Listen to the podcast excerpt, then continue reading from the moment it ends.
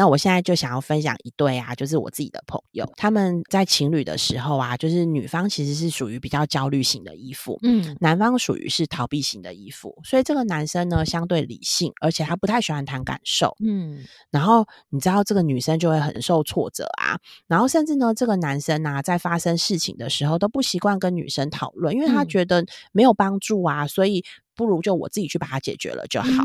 嗯，那然后也常常跟女方说，就是这是我的事情，不需要你管。嗯，哇，你知道这句话其实杀伤力还蛮大的，尤其对一个焦虑型的女生来说，她最最怕就是孤单啦，她最怕就是没有价值了呀。嗯，对。但是她的这样子的一些行为跟举动，就是真的让女生常常是处于就是很难过的状态，然后对于这段关系，其实是真的很没有安全感。嗯。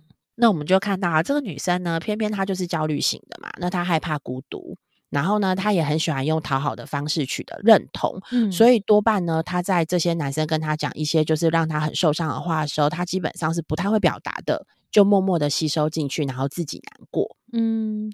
那这个渴望爱呢，又担心被抛弃的这个女生呢，就常常呢就觉得没有安全感。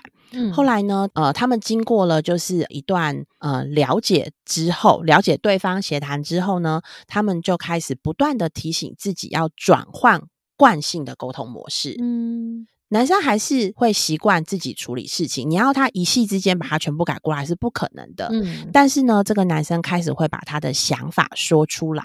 嗯，以前呢，他就是自己闷着头自己做好，做好了之后，有可能女生根本都不知道他发生事情了。但是现在呢，他会愿意把他的想法沟通出来，然后让女生安心。嗯，那女生呢，也会因此呢，感觉就是虽然她没有办法参与，但却有受到重视。嗯嗯，对。那这个女生做了什么呢？她其实呢，在她情绪来的时候呢，她也会愿意先暂停一下。嗯，然后呢，不再一昧的讨好。嗯，愿意把他自己的情绪勇敢的表达出来。嗯嗯，那这其实蛮重要的。当他把这个情绪勇敢的表达出来的时候，这个男生知道哦，原来我说话的这个方式让你觉得很受伤了。嗯，才有进一步可以解释的机会啊。对啊，嗯，那所以呢，他们的关系啊，就在这个过程里面呢，其实就更进一步了。